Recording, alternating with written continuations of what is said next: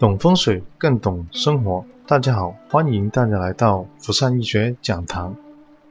上节我们讲过，公司跟企业在做风水规划的时候，一定要配合它的八宫八位以及部门，都需要安排在合理的位置。去年我在车公庙看过一家金融公司的案例，它的立项并不是特别好，而且呢，大门的话呢又开在二的病位的位置。所以导致这个公司在运营半年之后，老板投资了一百多万，最后导致嗯结业和倒闭。所以在公司选址的时候，一定要全面考虑，不单指它立项要取在旺财或者旺丁的位置，而且呢各个部门的规划也必须要合理，这样子呢才符合我们风水原则。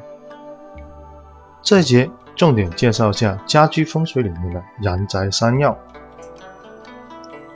我们把家居风水大门、主卧跟灶头称之为阳宅三要。在阳宅三要，也就是说，它是整个家宅里面呢非常关键的三个位置。在零四年到二零二三年之间，我建议客户都选南北向或者东西向。因为南北向和东西向有个很大的特点，它可以选这个双八星到坐或者双八星到向，也就是说当令的财星、当令的丁星都到同一个位置，一般我们称为丁财位。也就是说这个丁财位如果设计的好，或者是内部格局能够配合的话呢，它最好就设在我们的阳宅三要的位置，也就是说大门、主卧或者灶头。设在主卧的话呢，对丁财有利；设在大门对丁财也有利。特别是设在灶头的话呢，对丁财起到更大的帮助。因为在八运里面，这个八是属土的，而灶头属属火的，也就是火生土，同时生旺了这个丁财这两个位置。在龙华，我看过一个案例，一个九零后的小伙子。他装修的时候，刚好他就是这个灶头，就设在丁财位的位置。在过去的五年间，他竟然能从个做个广告公司，从几个人做到几十号人，而且呢，去年已经成功拿到了个六百万的融资 A 轮的融资，因为他产品有自己的知识产权，所以呢，做得非常的好。所以这个就是丁财位啊，设在这灶头。起到这个催财催丁的作用，所以在规划的时候呢，一定要建议客户尽量条件允许的话呢，最好选南北向或东西向的房，因为只有南北向和东西向才有这个双边八道坐或者双八道向。只要这个双八能够配合到我们灶的位置的话呢，就一定对催财有功。另外，这个阳宅三灶最忌讳的就是这个二五。二黑我们称为小病位，五黄我们称为大病位。二黑跟五黄在悬空风水里面组合在一起的话呢，我们称为二五交加，必损主重病，也就是说它是个病位。这个病位啊，最怕的话就放在灶头，或者是放在大门，甚至放在主卧。老人家如果住在主卧的话呢，或者次卧，到这个病位的话呢，很容易出现中风的现象。甚至呢，住院或者开刀手术。假如这个二五的病位放在这个灶头的话呢，就突然间很容易有意外甚至中风的现象出现。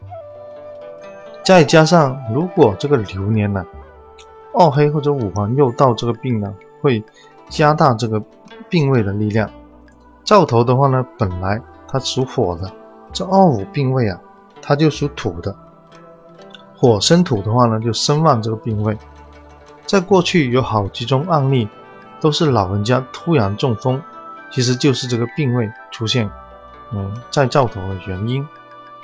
这灶头的原因呢，还容易导致这个孕妇流产，甚至胎死腹中。